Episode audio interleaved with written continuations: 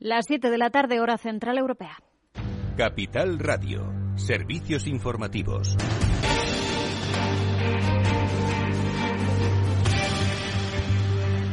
¿Qué tal? Muy buenas tardes. Empezamos mirando a los últimos datos de coronavirus. La incidencia acumulada sigue subiendo en España. Se sitúa ya en 230 casos por cada 100.000 habitantes tras registrar un alza de 17 puntos. Además, Andalucía, Cataluña y Aragón entran en riesgo extremo. El Ministerio de Sanidad ha informado hoy de que se han producido más de 21.000 nuevos eh, contagios y 121 muertes por coronavirus desde el pasado viernes. Hace unos minutos, Fernando Simón, director del CAES, señalaba que aunque hay que tomar los datos con prudencia, parece que el efecto de la Semana Santa no está siendo elevado. Ahora mismo da la sensación que el efecto que podíamos haber esperado por el incremento de la movilidad en Semana Santa no se está produciendo.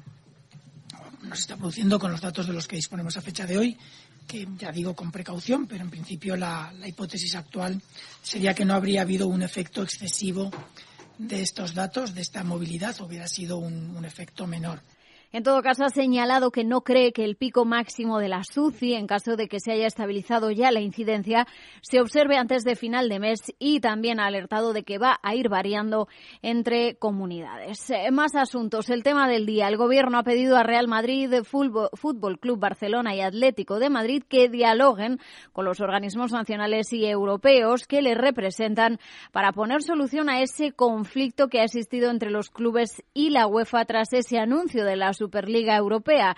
El ministro de Cultura español, José Manuel Rodríguez Uribes, eh, no había ido tan lejos en sus declaraciones eh, de por la mañana. En todo caso, no apoya la creación de esta competición. El Gobierno entiende, según un comunicado que se ha emitido esta tarde, por entender que ha sido pensada y propuesta sin contar con las instituciones representativas del fútbol, tanto a nivel nacional como internacional, pues que, por tanto, no les da ese apoyo. Un proyecto que sí que cuenta ya con respaldo económico. JP Morgan ha confirmado que va a financiar esa nueva Superliga Europea, la competición que nacía esta medianoche con el apoyo público de los 12 clubes más importantes eh, de Europa. Detalles, Rafael Gómez. De inicio se repartirán unos 3.500 millones de euros que irán al conjunto de los 12 clubes fundadores, más otros tres que están pendientes de invitación y además se estiman en unos 4.000 millones de euros los ingresos por televisión que generaría el torneo. La citada cantidad sería repartida en un 65% para los clubes fundadores, otro 20% por méritos deportivos en la competición y un 15% por distribución comercial. También será cuantioso el premio para el ganador, una cifra cercana a los 400 millones de euros lo que supone casi el triple de lo que ahora recibe el campeón de la Champions. Gracias, Rafael. Más asuntos. Patronal y sindicatos se han reunido hoy con el Gobierno para analizar la reforma de las pensiones. El ministro del ramo, José Luis Escriba, les convocaba para explicarles esas últimas propuestas de la Comisión del Pacto de Toledo, pero tanto empresarios como sindicatos le acusan de anunciar a la opinión pública medidas que no se han acordado y ni tan siquiera se han negociado. UGT y comisiones niegan rotundamente que se esté cerca de cerrar algún tipo de acuerdo. Escriba negaba en Antena 3 hoy que se vaya a penalizar la jubilación anticipada. No es verdad que estemos o que estemos poniendo encima de la mesa un endurecimiento de la jubilación anticipada. Solamente hemos constatado que para los que están en pensión máxima el incentivo de facto es de un 4%, cuanto para una persona que esté en pensión normal es un 16%. Hay una enorme regresividad en el diseño del sistema de incentivos de jubilación anticipada y lo que queremos hacer es eliminar esa regresividad. Más asuntos. Sanidad va a analizar en un estudio poner Pfizer a las personas que ya han recibido una sola dosis de AstraZeneca. Se va a encargar el Instituto de Salud Carlos III. El estudio se llama Convivax, como decimos, para analizar esa posibilidad de poner una dosis de la vacuna contra el coronavirus de Pfizer BioNTech a las personas que ya han recibido la dosis de AstraZeneca. Mientras la ministra del ramo, Carolina Darias, se mantiene ese objetivo de que vamos a llegar al 70% de los españoles españoles inmunizados de cara a final del verano, porque según ha dicho se va a acelerar la llegada de vacunas. A partir del 26 de abril, ha confirmado la ministra Pfizer, nos va a enviar 1,7 millones de dosis a la semana. Pues hasta aquí la información. Ahora After Work con Eduardo Castillo. A las 8 el balance con Federico Quevedo, aquí en Capital Radio.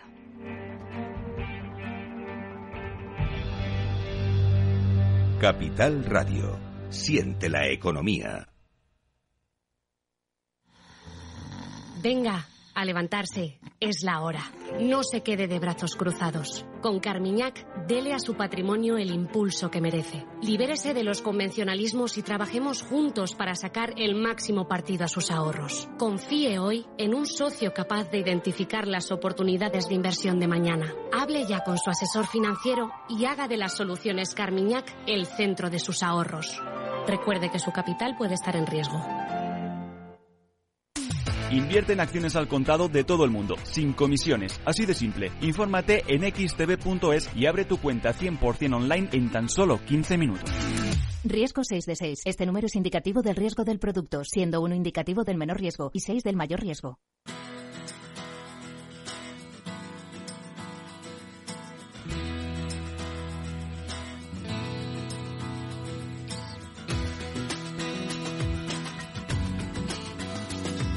Después del trabajo, After Work, con Eduardo Castillo, Capital Radio.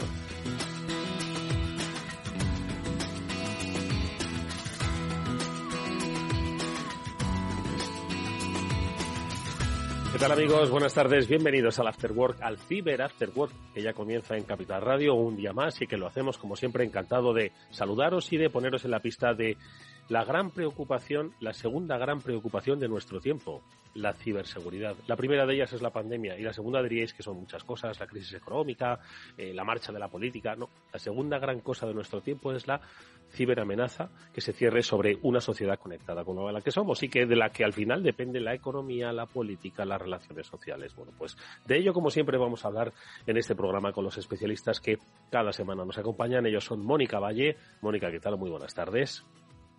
Hola, buenas tardes a todos. Un placer estar aquí un lunes más. Es un gusto escucharte con tanta nitidez. Pablo Sanameterio, ¿cómo estás? Buenas tardes, amigo. Buenas tardes, Eduardo. Pues sí, totalmente de acuerdo contigo. Una de las necesidades de la sociedad que es ser ciberseguros.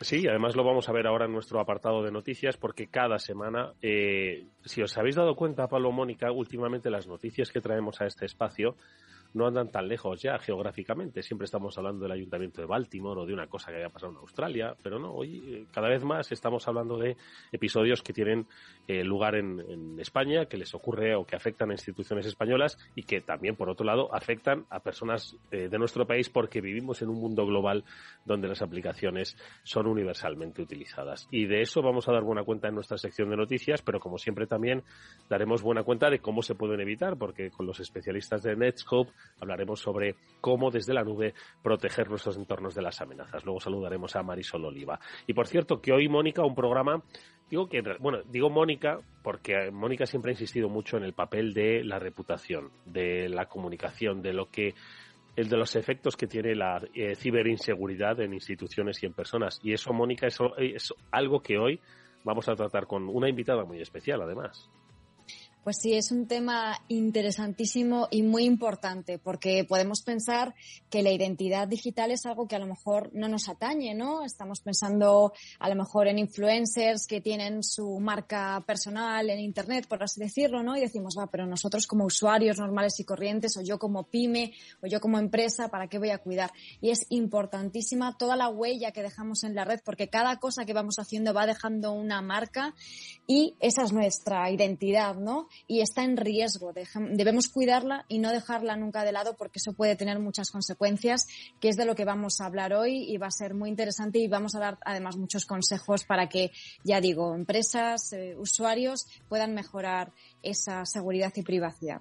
Una invitada que eh, está con nosotros, estará con nosotros gracias pues a los contactos que nuestro amigo Pablo Sanemeterio tiene, que es eh, pues abrir la agenda de Pablo es abrir la agenda del mundo de la ciberseguridad. Estará con nosotros Selva Orejón, Pablo, que es, eh, como hemos dicho, pues una de las eh, bueno máximas exponentes ¿no? en, el, en el terreno de la reputación online de personas, compañías.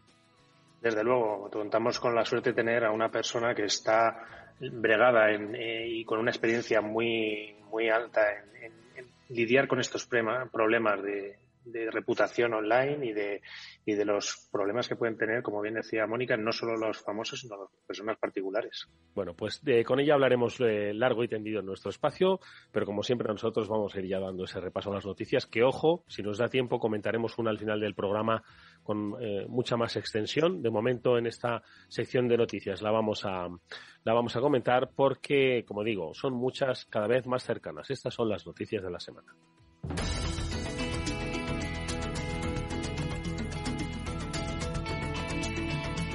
Y comenzamos, si queréis, por eh, una última hora, eh, casi última hora. La Universidad de Castilla-La Mancha sufre un ransomware, un ciberataque de ransomware, de secuestro de información, ransom y solicitud de rescate. Pablo, nos la has pasado hace eh, escasos minutos. ¿Qué es lo que ha ocurrido? Pues, pues como en casi todo este tipo de noticias, pues que la, aparentemente ante ante la información que aparece en Twitter, pues que la universidad ha sido afectada por un por un ransomware. Entiendo que todavía se está viendo, intentando ver eh, hasta dónde ha llegado la intrusión y qué, qué daño ha podido crear. Y bueno, pues como siempre eh, se está contando con la ayuda del Centro Criptológico Nacional, que es una gran ayuda para, para este tipo de incidentes en las universidades. Bueno, pues eh, eh, no sé si algo similar, pero en el mismo brete se encuentra una conocida compañía. Estamos hablando, eh, Mónica, de, de House, que al parecer, bueno, pues le han secuestrado una serie de datos, de datos privados sobre sus clientes, sobre cerca de 3 millones de clientes y a cambio de un rescate les dicen que no los publicarían. Si se publica, nos enfrentamos no solo a una crisis de reputación, sino también a un problema con la Agencia Española de Protección de Datos. ¿Qué es lo que ha pasado exactamente?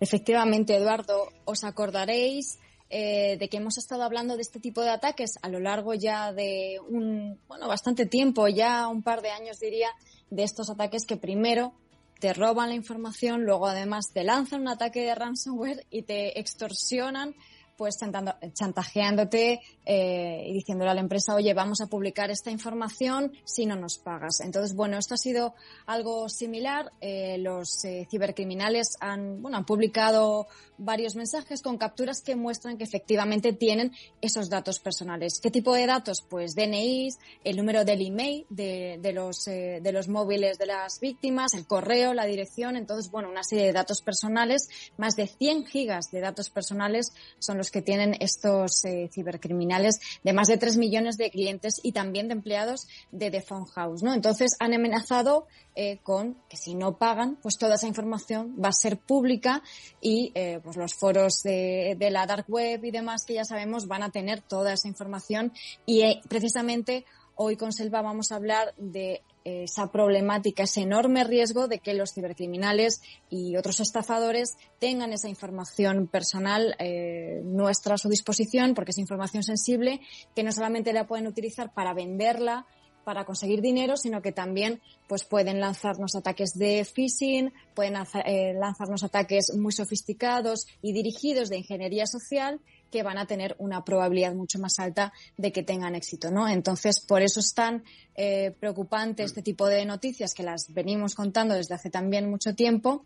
Y bueno, seguiremos eh, a lo largo de estos días, cuando se sepa algo más, actualizando la información y veremos qué ocurre finalmente. Bueno, pues eh, pendientes de lo que ocurre con, con The Phone House y nosotros también pendientes de lo que ocurre con WhatsApp. ¿Por qué? Porque ahora mismo nosotros nos estamos comunicando, los, los amigos de este programa, a través de un grupo de WhatsApp. Y yo me estoy preguntando, eh, ¿pero esto es seguro? Y es que, Pablo, luego lo podremos desarrollar al final del programa, precisamente con uno de los eh, especialistas de los investigadores de ciberseguridad que ha alertado sobre una falla en WhatsApp que podría hacer que con solo saber el número de teléfono se pudiese bloquear una cuenta entera. Eh, ponnos un poco en la pista, aunque luego lo desarrollemos con un poquito más de profundidad.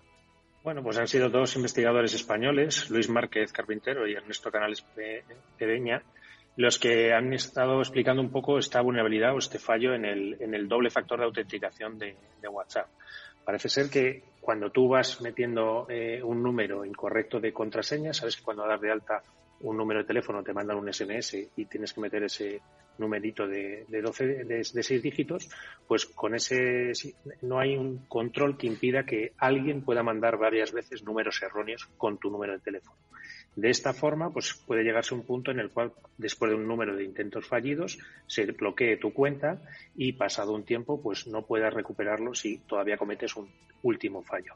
Pero bueno, esto a ver si tenemos contacto con nuestros con estos investigadores y nos pueden dar más detalles de cómo podría ser el quedarte con la cuenta bloqueada hasta eh, simplemente tener que hablar con el departamento o con el soporte técnico de WhatsApp para que te la.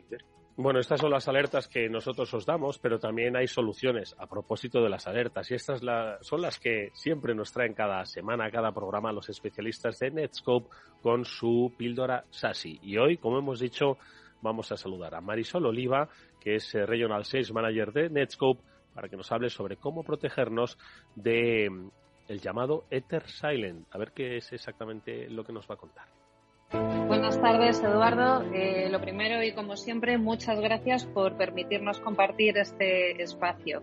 Eh, como comentabas, hoy vamos a hablar sobre un descubrimiento muy reciente de los investigadores de la empresa Intel 471.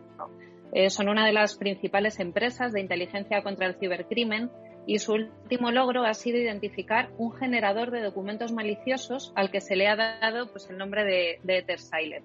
¿Y qué es lo que hace? Pues bien, esta herramienta permite generar ese documento malicioso que se utiliza para engañar a los usuarios, que viene en un correo electrónico y que al final da acceso a los delincuentes al equipo desde el que se accede, ¿no? Pues por ahí nos podría entrar el, el ransom, ¿no? Que, estábamos comentando en las, en las noticias. Mm. De hecho... Perdón, perdón. Eh, no, no, perdón, Marisol. Continúa, continúa. Luego tengo más preguntas. Sí. Eh, de hecho, pues comentábamos, ¿no? Varios grupos de estos ciberdelincuentes lo han estado utilizando durante los últimos meses y el objetivo es ese, el poder descargar de forma desatendida eh, un malware que dé acceso al equipo, pues por ejemplo los, los troyanos. Los documentos además que se generan con, con EtherSilent son especialmente difíciles de descubrir, eh, por ello la necesidad ¿no? de, de herramientas potentes y se hacen llegar a los usuarios suplantando la identidad de un tercero, que es precisamente el que genera esa confianza en, los usuarios. De hecho, pues una de las opciones de compilación que, utiliza EtherSilent es la creación de un documento de Microsoft Office que utiliza macros maliciosas para descargar esos ficheros. En los últimos ataques, además, esos documentos de Word con código malicioso se han hecho pasar por plantillas de DocuSign eh, para quien no lo conozca, DocuSign es un servicio de firma electrónica basado en la nube y muy popular. Y precisamente de eso se valen los atacantes. Se aprovechan de la popularidad de DocuSign y la confianza que las víctimas pueden depositar en un correo que llega en nombre de DocuSign. Al final, pues imitar servicios populares en la nube y utilizar esos documentos maliciosos, como el creado por EtherSilent, para la entrega de ese malware, son tácticas comunes utilizadas por los ciberdelincuentes. Si miramos, por ejemplo, en las estadísticas de Netscope, estos documentos maliciosos representan el 20% de todo el contenido detectado por nuestra plataforma. es un número significativo de esta situación. dime ahora, dime ahora, sí. Eh, no, que 20% me parece bastante elevado, ¿no? Desde vuestra plataforma. Es decir, que parece que, que se lleva un poco la. Bueno, quiero decir, hay, muchi, hay un 80% que se debe repartir entre otros, otras amenazas, ¿no? Pero me parece un, bastante elevado. ¿Cómo eh, se puede proteger esto desde Netscope? ¿Qué es lo que recomendáis? ¿Qué es lo que ofrecéis, Marisol? Bueno, al, final eh, este número es así elevado porque es fácil, ¿no? Es fácil que los usuarios caigamos en, este tipo de correos. Eh, está muy extendido. ¿Cómo solucionarlo? Pues en primer lugar, eh, la concienciación de los usuarios. Eso no es algo ¿no? intrínseco a Netscope, pero es algo muy recomendado. Y es que es muy importante educar y entrenar a los usuarios para que sean capaces de discernir pues, cuando un correo es lícito o se trata de un engaño. Y, y en segundo lugar, desde Netscope, pues comentábamos, ¿no? Hay que tener herramientas y soluciones de seguridad muy potentes que permitan securizar a esos usuarios independientemente de dónde se conecten. Netscope al final, lo hablábamos al principio, ofrece una plataforma SASI que securiza, entre otras cosas, la navegación de los usuarios. Y como estamos hablando de amenazas, podemos centrarnos en uno de los microservicios que hacen más robusta y segura nuestra plataforma, que es precisamente la protección contra esas amenazas, ¿no? contra, contra esos malware y, esos ficheros maliciosos.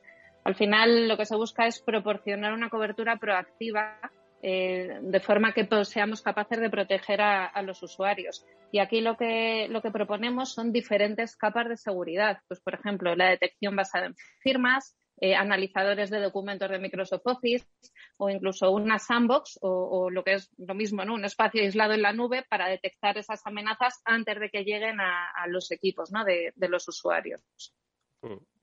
Eh, Marisol, eh, un poco lo que nos has contado demuestra que es que al final los ataques se producen ad hoc, es decir, estudian el mercado, estudian los hábitos de, de, trabajo ¿no? de las compañías, las herramientas ¿no? que tienen, empiezan a tener más popularidad, aquellas ¿no? que se utilizan pues, eh, para un, una mayor eficacia ¿no? en el intercambio de archivos de trabajo en entornos empresariales y sencillamente se construye. Esto es como los estafadores. ¿no? Los estafadores lo que hacen es estudiar a su víctima durante unos momentos previos para luego ejecutar el golpe. ¿no? Entonces, al final esto funciona de una manera similar, ¿no? Eh, más o menos por lo que nos has contado. Por lo tanto, que entiendan las empresas que esos hábitos que van adquiriendo digitales al final siempre tienen una amenaza detrás y que, bueno, obviamente tienen que primero concienciarse, como habéis dicho, y luego preguntar a especialistas de que hay herramientas y además muy sencillas desde la nube que te pueden dar cobertura a ello, ¿no?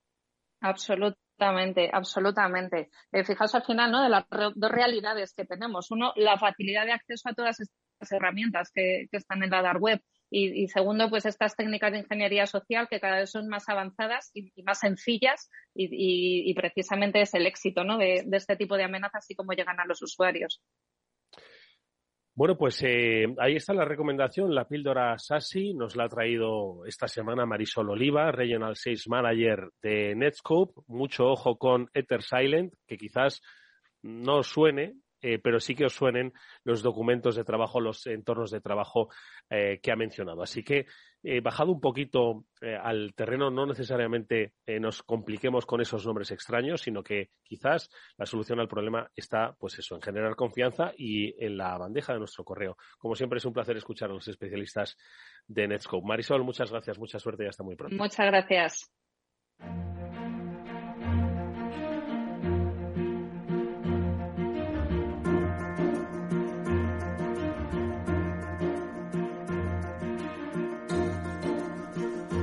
Seguimos ya en este programa. Enseguida vamos a saludar a nuestra invitada, Selva Orejón, eh, que como sabéis es especialista en reputación, en eh, reputación eh, derivada de lo que la red dice de nosotros. ¿no? Hemos insistido mucho y lo comentábamos al principio que este es uno de los aspectos, bueno, pues cruciales, ¿no? No solo la protección de la que hemos hablado en ocasiones, sino el, la propia, eh, el propio efecto, ¿no? Que sobre los clientes, sobre los proveedores, sobre las propias instituciones con las que trabajas genera un ciberataque. Bueno, pues de eso vamos a hablar, como decimos, con nuestra invitada. Ella es directora ejecutiva de On Branding, ya está con nosotros. Saludamos a Selva Orejón. Selva, buenas tardes, bienvenida.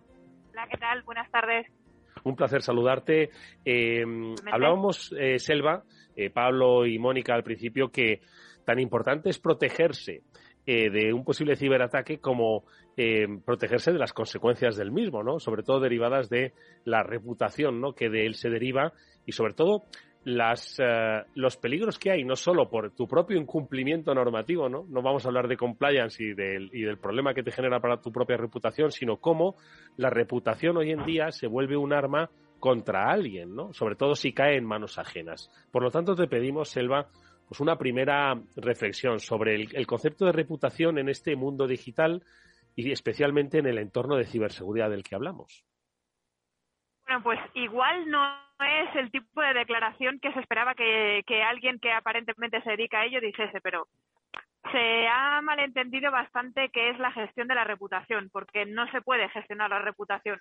Tú puedes gestionar tu comportamiento como empresa, como persona, eh, como parte de una sociedad. Puedes cambiar tu comunicación y puedes adaptarla a la situación que tengas, pero la reputación no deja de ser la suma de todas las percepciones que generamos en los demás en comunicación generalmente hablamos de públicos, pero bueno, es verdad que tiene muchísima importancia cuál sea la gestión que hagas de tu comunicación y del comportamiento que tengas después de sufrir algún incidente. De hecho, durante el propio transcurso del incidente va a ser clave la manera en la que uno se posicione. Así que eso es, más o menos lo que, lo que exactamente, decir. exactamente lo que uno puede hacer y lo que uno, y lo que uno debe pensar que pueden eh, hacerle a él de su reputación. Pablo.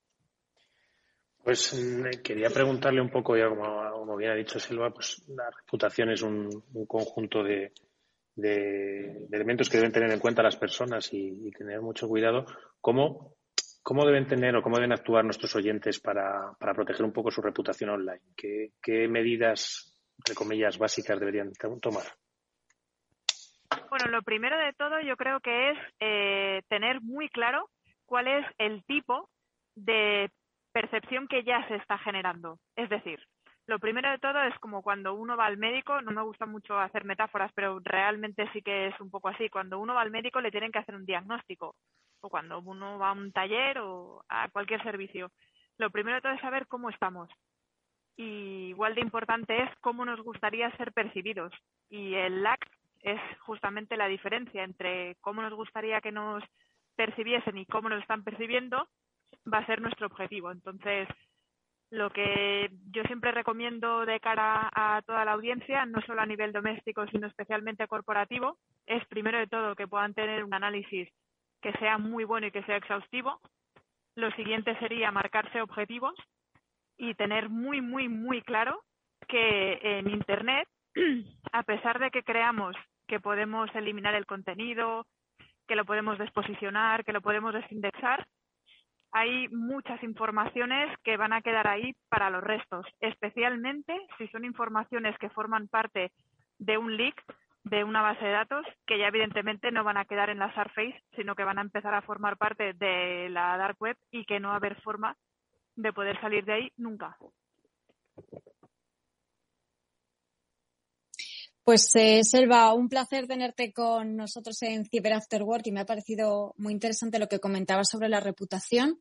Y mm, si en cambio hablamos de, identidad, me gustaría saber si, opinas eh, de otra forma. Me explico, los usuarios de alguna forma infravaloramos, por decirlo de alguna manera, todo lo que publicamos en la red, ¿no? Lo estabas diciendo, que es muy complicado eliminarlo una vez que se ha eh, publicado. Eh, no nos damos cuenta de que todo influye, ¿no? pensamos que otras personas sí que tienen una marca personal, por decirlo así, pero nosotros como usuario no, o cuando digo usuario, me refiero también a pequeñas empresas, incluso más grandes empresas empresas no cuidan esa huella que dejan en la red. Me gustaría que definieras qué es para ti esa identidad digital y por qué es tan riesgo, por qué es tan importante cuidarla y no dejarla de lado. Vale. Mira, para mí la identidad digital está dividida en tres tipos de identidades. La identidad digital eh, entendida tal y como nosotros la trabajamos es, por un lado, la suma de la identidad técnica, es decir, todas aquellas informaciones que quedan sí o sí como nuestra huella digital no visible, como podría ser, por ejemplo, pues desde qué IP nos conectamos, qué sistema operativo, qué tipo de dispositivo, eh, bueno, todo el resto de las informaciones que nos podamos imaginar, nuestro número de IMSI, etcétera, números de serie. Luego, por otro lado, tendríamos la identidad social, que vendría más identidad social media, pues qué correo electrónico, número de teléfono, nombre de usuario, qué contenido estamos subiendo, incluidos también los metadatos y finalmente también, eh, para mí que es vital, cuál es la identidad analógica que está detrás de toda esa identidad digital.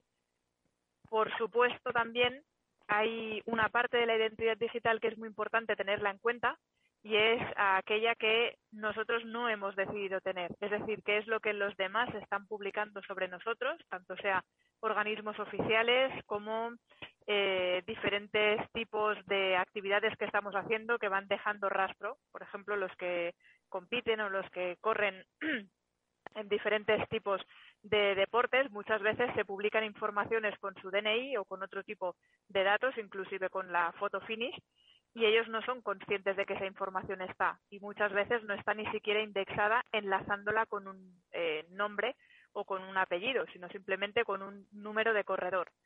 Todas estas informaciones nosotros no decidimos que estén publicadas, tenemos todo el derecho del mundo a solicitar que esa identidad eh, digital quede lo más salvaguardada posible, pero muchas veces requiere de servicios profesionales para poder identificar todas aquellas informaciones de nosotros que no son deseadas eh, bueno pues para que para que estén en internet al alcance de los demás sin que lo hayamos escogido. Eh, oye Selva eh, qué es lo que cuál es la mayor amenaza para la identidad de una persona en estos digamos tres estadios o en cualquiera de ellos cuál es la mayor amenaza que hay ahora mismo uno mismo por aquello que es la incontinencia que a veces tiene la gente que yo muchas veces me sorprendo ¿no? de, de esa incontinencia que tienen desde empresas o como particulares o representando ¿no? a instituciones públicas, privadas. ¿Nosotros mismos somos la principal amenaza o, son amenazas externas, son amenazas automatizadas? ¿Dónde se encuentran estas principales amenazas a la identidad de uno? Pues para mí ahora están ya al 50%. Hay un tanto por ciento de la amenaza que debería de ser controlada con criterios más mecanizados, como podrían ser cualquier tipo de sistema de detección que nos pudiese ayudar a eh, detectar, eh, valorar o evaluar y solicitar la eliminación. Esto es algo que existe y que lo ofrecemos nosotros y lo ofrecen también algunas otras compañías, pero es verdad que, como siempre, eh, el error o la exposición emocional de la información que estamos haciendo aportan muchísimos más datos que son absolutamente cualitativos y que son mucho más difíciles de poder eh, seleccionar y eliminar. De hecho, voy a poner encima de, la mesa o voy a abrir un pequeño debate que es eh, qué es lo que va a ocurrir con la identidad de los testigos protegidos cuando se empiecen mm, democratizar de una forma pues mucho más al alcance de todos la tecnología blockchain. A mí me preocupa sobremanera, me preocupa muchísimo porque ya nos estamos encontrando con situaciones en las que ni se está escogiendo qué es lo que se publica sobre nosotros y en el caso en el que se escoge, eh, no podemos escoger en qué forma se está haciendo pública. Entonces, en este caso, eh, yo creo que la principal amenaza va a ser toda aquella tecnología que no seamos capaces de poder controlar de punto a punto. No digo que ahora sí que se haya conseguido. ¿eh? Y Selva, precisamente un poco por, ahondar un poco en este problema del, blockchain y que lo entiendan un poco nuestros, nuestros oyentes, eh, ¿cuál es un poco más el riesgo? ¿La incapacidad de eliminar esos datos de la cadena de bloques? Y otra pregunta que te quería hacer un poco también relacionada con nuevas tecnologías. Esas fotos de corredores que, comentabas que publican a veces, ¿se podrían eh, juntar con reconocimientos faciales y que nos encontraran en fotos igual diferentes? Sí, completamente. Mira, a la segunda pregunta te digo que justamente hoy Casimiro eh, Nevado, que es, eh, forma parte de, Policía Nacional, ha hecho justamente una publicación que me ha parecido muy interesante, que esto es algo que, que ya hace años ¿eh? que se está haciendo, pero como ejemplo, eh, hace un año, un poquito más, estábamos en uno de los congresos principales de tecnología que se hace en Israel, en Tel Aviv, el Cybertech, y justo estábamos dando una ponencia y antes de entrar a la ponencia, eh, una de las empresas que hay, que no voy a decir el nombre, pero bueno, da igual, es bastante conocida, pues lo que estaba haciendo, bueno, igual sí que puedo decir el nombre, no sé, ¿lo puedo decir? No es, sí, eh, no es vale. Bueno, pues si no es problema, ¿por qué no? No, no es problema. Eh, pertenece a Caimera y las soluciones de Nivision lo que estaba haciendo era analizar cuáles eran las diferentes eh, caras que habían estado juntas durante los días anteriores al Congreso y durante el Congreso. De manera que tú podías tener, bueno, aparte de que tenían IMSS y CAPTCHAs que eran muy interesantes, eh, porque allí está legislado de forma diferente, pues por un lado tú podías tener eh, un match con algunas de las redes sociales en función de eh, las diferentes lecturas de faciales que se habían hecho de las personas que estaban dentro del propio Congreso. Entonces eso en sí ya es ya es algo muy interesante. Y luego por otro lado, eh, para la primera pregunta, pues que yo creo que lo más eh, complicado a día de hoy va a ser el poder detectarlo, sin lugar a duda, porque a día de hoy sí que podemos hacer búsquedas pues por imágenes, pues las podemos hacer por keywords, la podemos a, tratar de hacer por aquellos elementos con los que a día de hoy lo reconocemos, pero una vez esté todo dividido por paquetes, a mí no se me ocurre la manera sencilla de poder deshacer la identidad digital de alguien que tiene que estar protegido. Se me antoja bastante, bastante complicado, la verdad. Oye, Selva, y en función de esto que dices, eh, lo que has comentado de esta experiencia en Israel, eh, que entiendo que esta empresa lo hacía de manera eh, decir, autorizada, autorizada claro, no, estaba cometiendo ninguna estaba demostrando de lo que es capaz de hacer, de lo que se puede hacer, ¿no? Eh, por cierto, que un saludo para Casemiro, no sé si nos estará escuchando, vino aquí. Eh, y le agradecemos mucho su visita con otros compañeros del Cuerpo Nacional de Policía. Bueno, pues pregunta, ¿el mayor riesgo dónde estaría ahora mismo? ¿En el mundo de la desinformación? En el mundo de las fake news o en el mundo del robo de identidad, de la suplantación de identidad, porque, en fin, identificar las caras, que sepan todo de ti. Los teléfonos pueden crear un otro yo tuyo, ¿no? Que haga, pues, otras cosas, ¿no? ¿Cuáles son los temores o desde un branding un poco dónde pensáis que puede estar la mayor amenaza para el individuo, para la sociedad, para las empresas? Pues a nivel de volumen, a nosotros nos llegan más o menos a la par no hay semana que no tengamos eh, que ayudar a alguna empresa o alguna persona. Esta mañana, por ejemplo, nos han tocado dos personas a quienes estábamos ayudando con una campaña de desprestigio que todo ha partido de una serie de informaciones que son absolutamente falsas, pero que han cobrado tanta credibilidad que ahora ya la memoria que se ha generado a nivel social ha sido que esa información es verídica. Eh, claro, esto no se podría hacer si no hubiese la suma de muchísimos perfiles que evidentemente son reales, pero también muchos otros que no son reales. Y esos perfiles no son perfiles sin imágenes o son perfiles sin contenido, para nada. Muchos de ellos son cuentas que han sido hackeadas y muchas otras son cuentas que han sido alimentadas con informaciones de cuentas a las cuales les están suplantando esa identidad digital. Así que es una mezcla de, de las diferentes formas de preocupación que tenías que tenías ahora mismo como, como propuesta.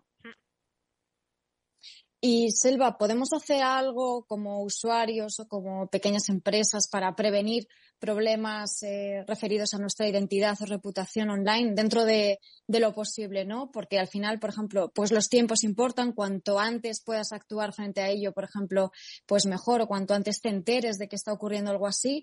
Eh, por ejemplo, hay una técnica que, me enseñaron hace años que es muy básica, no muy sencilla, eh, que es pues ponerte, ponerte alertas de Google, por ejemplo, con tu nombre, con de familiares, etcétera, que te avisen cuando se publique algo sobre ti o con tu DNI, etcétera, ¿Qué opinas de esto? ¿Es útil o no sirve para mucho? ¿Qué precauciones o buenos hábitos podemos tener para proteger nuestras identidades en la red?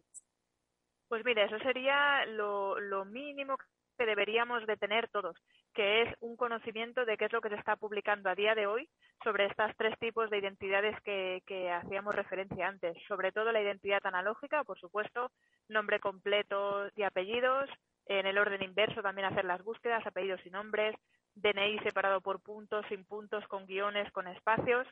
Muy importante también números de seguridad social, matrículas de los diferentes vehículos que tengamos, domicilio, eh, todo aquello que nos pueda relacionar y que pueda poner en peligro nuestra seguridad física. Eso para mí es, es imprescindible. Por supuesto también el de nuestros familiares, porque muchas veces puede ser que nosotros nos dediquemos a alguna materia que nos haga tener las defensas un poco más altas o más levantadas, pero a lo mejor nuestros familiares no, y nos pueden poner en riesgo ellos sin quererlo. Em, yo creo que estaría bastante bien que si los usuarios nunca han tenido la posibilidad de poder hacerse una de las formas, puede ser alertas de Google, pero luego hay otros servicios eh, que lo que nos hace es monitorizar muchas de nuestras informaciones y eso estaría muy bien que se pudiesen dar de alta en aplicaciones tipo Mention o Batsumo o cualquiera de estas que son así comerciales y bastante económicas.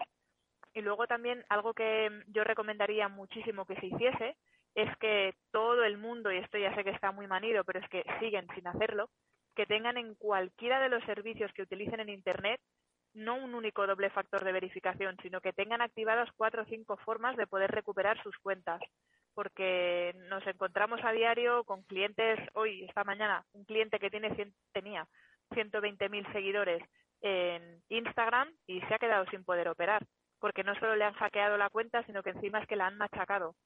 Con lo cual, eh, bueno, para poder identificar cuál era la nueva cuenta ha sido un drama y cuando ya la hemos identificado, pues se habían cargado todo el contenido que había de la cuenta, porque solo les interesaba el volumen eh, inmediato de seguidores. Así que algo tan tan sencillo como proteger las cuentas, sí o sí lo deberíamos hacer para proteger nuestra propia identidad. De todas formas, Selva, eh, las empresas también entiendo que tienen un alto grado de responsabilidad eh, cada vez que nos están pidiendo los datos, ¿no? Y yo me da un poco la sensación, yo no sé si lo habéis percibido, si la gente lo percibe así, de que ya para cualquier cosa, pues registrarte para hacer una compra online o para cualquier tema vinculado o incluso para sacar unas entradas gratuitas, ¿no? A través de los sistemas que hay, ¿no? Pues de, de, de, los eventos, etcétera, etcétera. Te están pidiendo ya cada vez más datos, ¿no? Te están pidiendo ya tu teléfono y además poner el asterisco de obligatorio, ¿no? Dice, no, es que esto es obligatorio. Antes era obligatorio el primer apellido, pero no el segundo. Ahora si es el segundo, el tercero, el cuarto. ¿no? Entonces, estamos un poco, están un poco las empresas abusando ¿no? de esta recopilación de datos que al final, pues oye, si uno quiere acceder a un servicio, pues es que si no rellenas todos los, los asteriscos no te van a dejar registrarte. Entonces, estamos un poco sufriendo un abuso los ciudadanos. Pues mira, yo soy bastante activista, a pesar de que vivo de las plataformas sociales, pero tengo una cruzada bastante seria con las plataformas sociales grandes. Lo primero de todo es porque cuando tienes una incidencia, pues siempre digo que han sido muy buenos monetizando nuestros datos, pero son malísimos dándonos una respuesta inmediata a un servicio que algunas veces depende la seguridad y, la vida de los demás.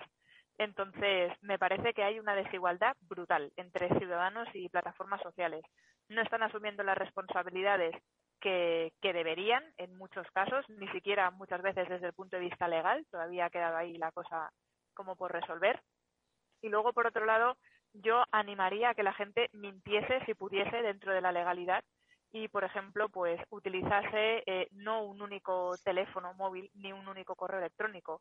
La vida digital hay que tenerla muy bien, muy, muy bien diferenciada. Por ejemplo, en el leak masivo que ha habido ahora de Facebook, no se pueden encontrar datos eh, reales en este caso de mi propia identidad. Se podrán encontrar de familiares míos, pero no utilizo nunca el mismo correo electrónico en las diferentes redes sociales, no utilizo el mismo número de teléfono. Por supuesto, los números de teléfono que utilizamos son virtuales y para hacer las investigaciones también, porque no, no podemos garantizar que ninguna de estas plataformas vaya a tener en algún momento dado una filtración.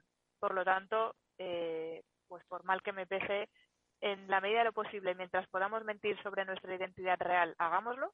Y en el caso en el que, eh, evidentemente siempre dentro de la legalidad, y en el caso eh, en el que no se pueda, pues que, que se haga en compartimentos estancos. Uno para compras, uno para vida social, otro sobre todo y muy importante para contactos que sean de carácter íntimo y por supuesto ya no digo nada con todo lo que tenga que ver con, las compras eh, que no se van a poder hacer nunca con tarjetas que sean las de uso habitual, claro. Siempre pues con tarjetas o con otro tipo de, sistemas de pago. Pablo. Isela, yo quería proponerte una, una, pregunta, un término que he visto en, en OnBranding, que es Massive Reporting. ¿Qué, ¿Qué, es el Massive Reporting o cómo le podemos contar esto a nuestros oyentes?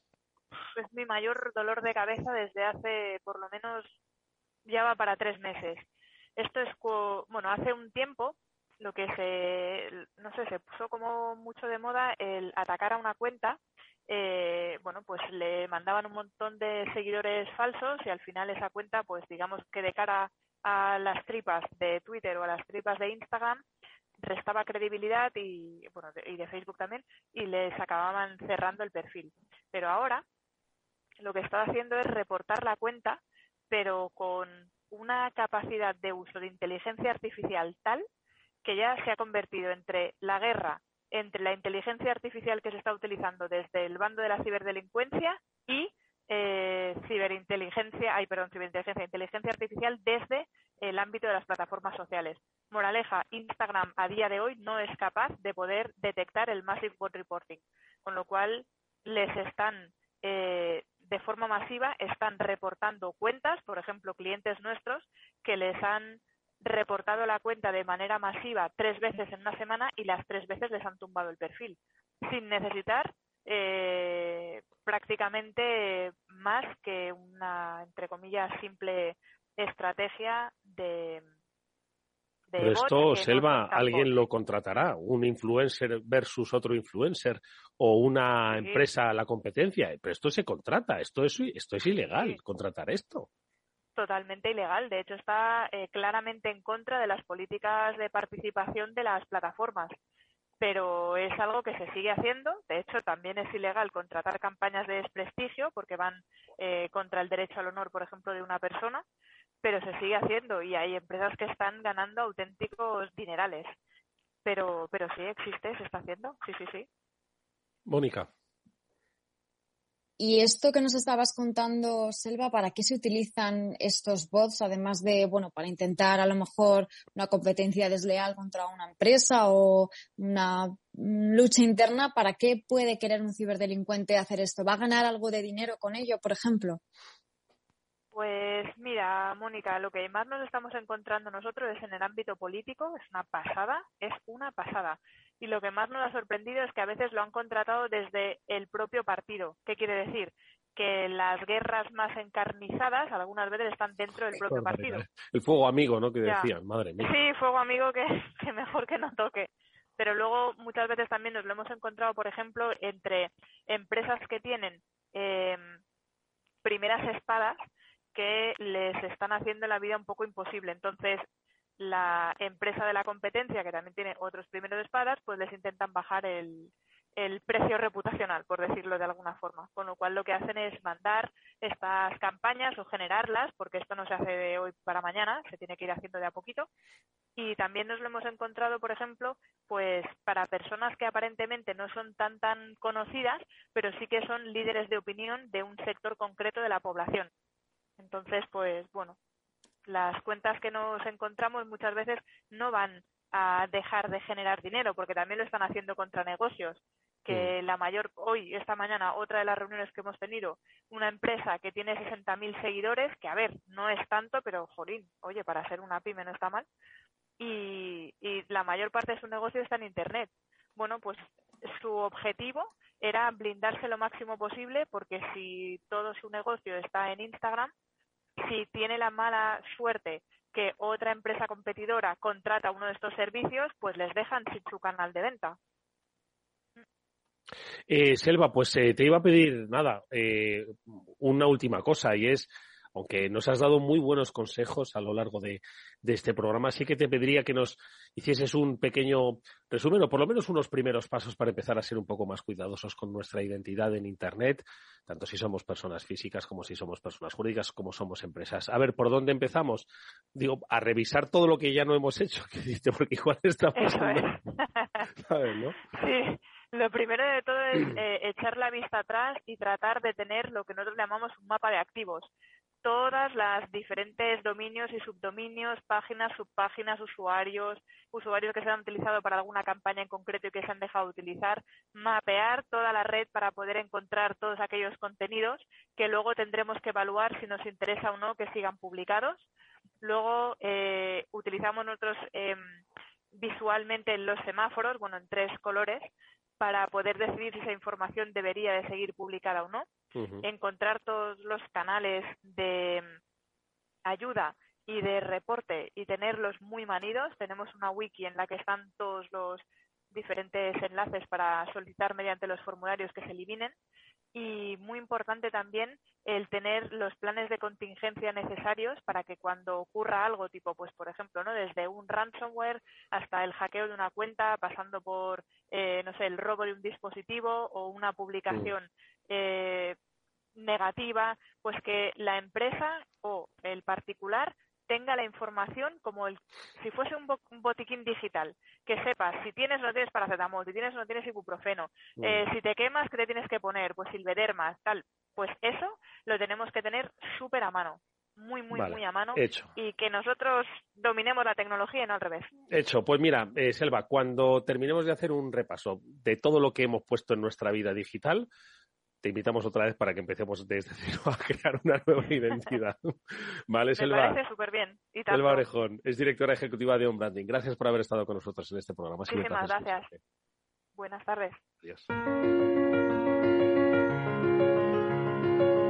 Los últimos minutos los vamos a dedicar a con lo que abríamos este programa, ¿no? Esta vulnerabilidad de WhatsApp que han eh, descubierto dos investigadores de ciberseguridad españoles, eh, Luis Márquez y, y, Ernesto Canales. Tenemos a Luis Márquez en este programa. Le saludamos. Luis, ¿qué tal? Muy buenas tardes. Bienvenido. Hola, buenas tardes. Luis, eh, cuéntanos un poco, que quiero decirte que es que aquí todos usamos WhatsApp y todos los, eh, todos los oyentes están usando WhatsApp. Entonces, no sé si debemos tranquilizarles o debemos alertarles. ¿Qué es lo que, qué es lo que habéis descubierto? Pues bien, lo que descubrimos y publicamos en Forbes fue que cualquier persona, en, en un inicio, era susceptible de que su cuenta fuese bloqueada. remotamente y solo con el número de teléfono.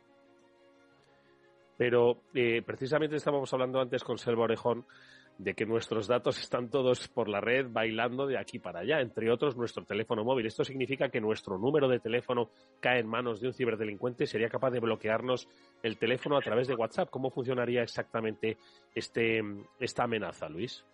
Sí, bien, eh, consta de, de, dos pasos.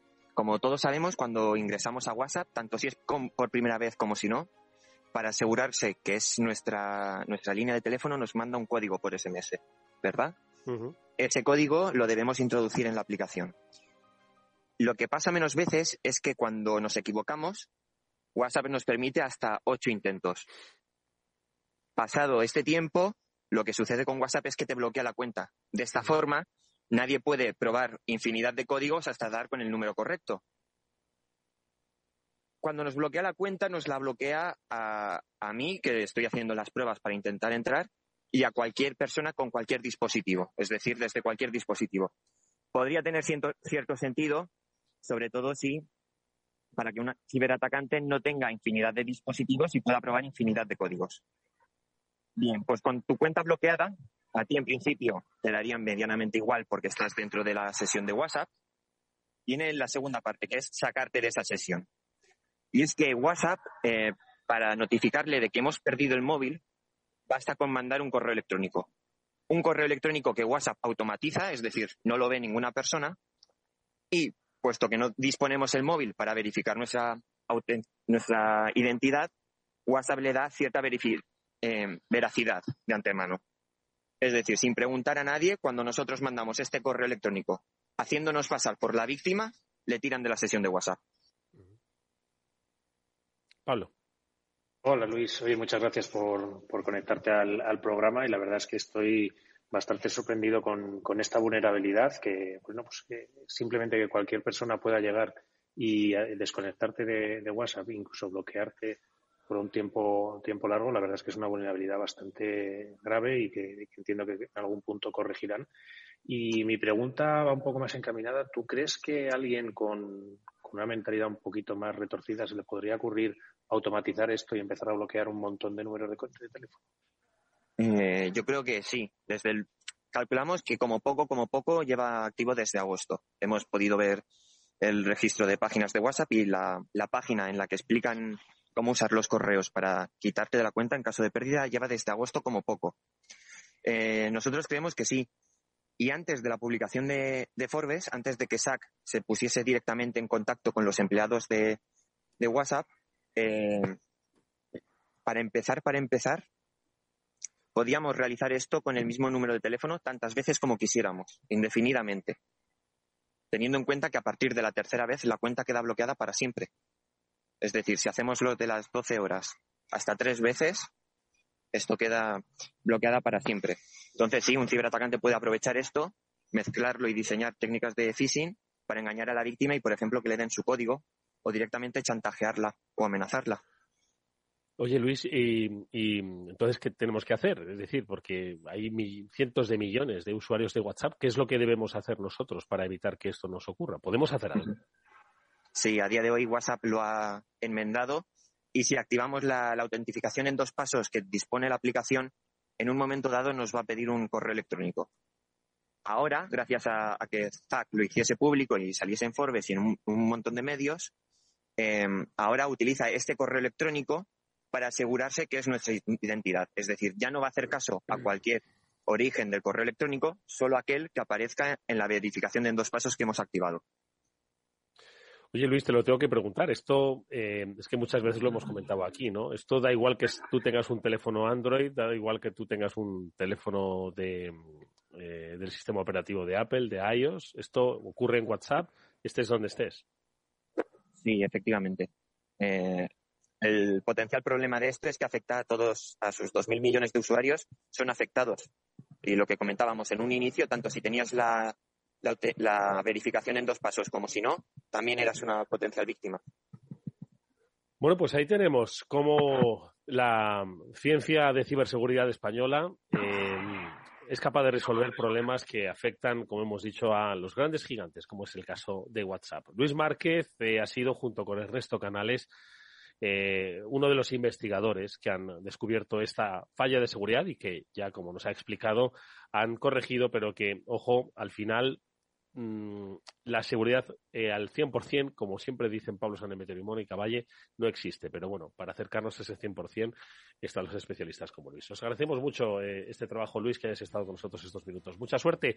¿Y qué te voy a decir? Pues que sigas buscando brechas, que es, eh, que es lo que nos va a salvar a todos. Hasta muy pronto y gracias. Muchas gracias. Vamos.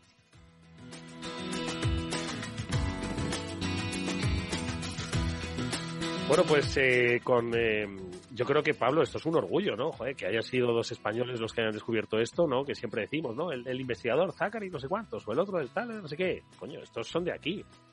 Esto es talento español, Eduardo, que es lo que nos sobra raudales, eh, por suerte, en este país, en ciberseguridad, y que tenemos muchos, muchas, muchas personas que saben buscar vulnerabilidades, que saben eh, detectar estos fallos y además que lo saben comunicar de forma responsable para que las empresas lo puedan corregir antes de que esto nos afecte a todos.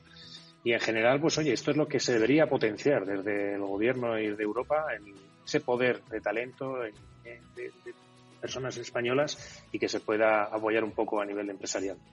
Mónica. Bueno, que se lo digan a Pablo, Pablo Senameterio, tenemos aquí a un pedazo de ejemplo de investigador que ya publicó, bueno, con, con, Jaime Sánchez, eh, cómo descubrieron efectivamente también otro fallito de WhatsApp que no era precisamente pequeño, que era bastante, bastante grande y estuvieron ahí contándolo por todo el mundo. Así que tenemos aquí a uno de los mejores, Eduardo. Sin lugar a dudas, forma parte de este Cyber After Work que, por cierto, volverá la semana que viene con programa especial. Ya sabéis que cuando hacemos un programa especial no solo estamos emitiendo en directo a través de Capital Radio, sino que a través de los canales de YouTube, de Instagram, no, de Instagram, perdón, digo, de tanto que hemos hablado de Instagram ahora se me, ha quedado en la mente, y de LinkedIn ofrecemos un programa especial sobre malware. Actualizamos información, Mónica. Pues sí, vamos a hablar, bueno, hemos hablado hoy de un caso de extorsión precisamente que le ha ocurrido a The Phone House, pues vamos a adentrarnos en este tipo de ciberataques, cómo poder prevenir y cómo hacer frente a esa extorsión digital que le está pasando a cada vez más empresas de todos los tamaños, de todos los sectores, ninguna está exenta de poder ser la próxima víctima. Así que vamos a ver cómo se realizan estas técnicas de ciberataque y sobre todo cómo podemos prevenir ser esa víctima de esa doble extorsión cada vez más extendida. Pablo. Y oye, pues aparte de prevenir esa doble extensión y analizar un poquito un, tema que, como veis, está siempre presente, porque cuando no es un ransom, es un, es un gusano que se está replicando por la red aprovechando una vulnerabilidad, o cuando no, pues es un software espía que se, se, ha metido dentro de alguna organización, pues eh, poder ver estas, eh, estas soluciones que nos van a contar nuestros amigos para proteger tanto a las empresas como a los particulares de estas amenazas tan, pues, que tan desgraciadamente nos acompañan en el día a día, como es el malware. Bueno, pues con especialistas de Sofos, con especialistas de Kaspersky, junto con Pablo Sanemeterio y con Mónica Valle, estaremos el próximo lunes a las 19 eh, horas en directo en Capital Radio, en YouTube, en LinkedIn, en un especial sobre malware en este Cyber After Work. Amigos, nos despedimos. Como siempre, gracias Pablo, gracias Mónica por este fantástico programa que ha estado muy bien. Nos vemos la próxima semana. Hasta la semana que viene. Y a Néstor Betancourt, que gestionó técnicamente el programa, también nuestro agradecimiento. Os habló Eduardo Castillo. Nos vemos mañana a la misma hora aquí en el After Work de Capital Radio.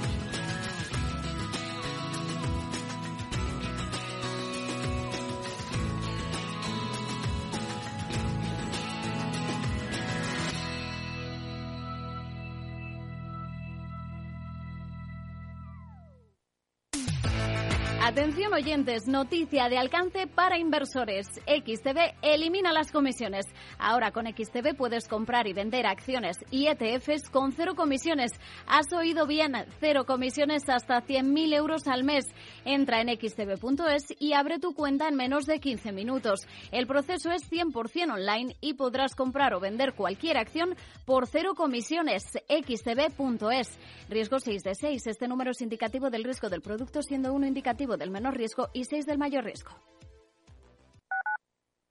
Tu radio en Madrid 105.7, Capital Radio. Memorízalo en tu coche.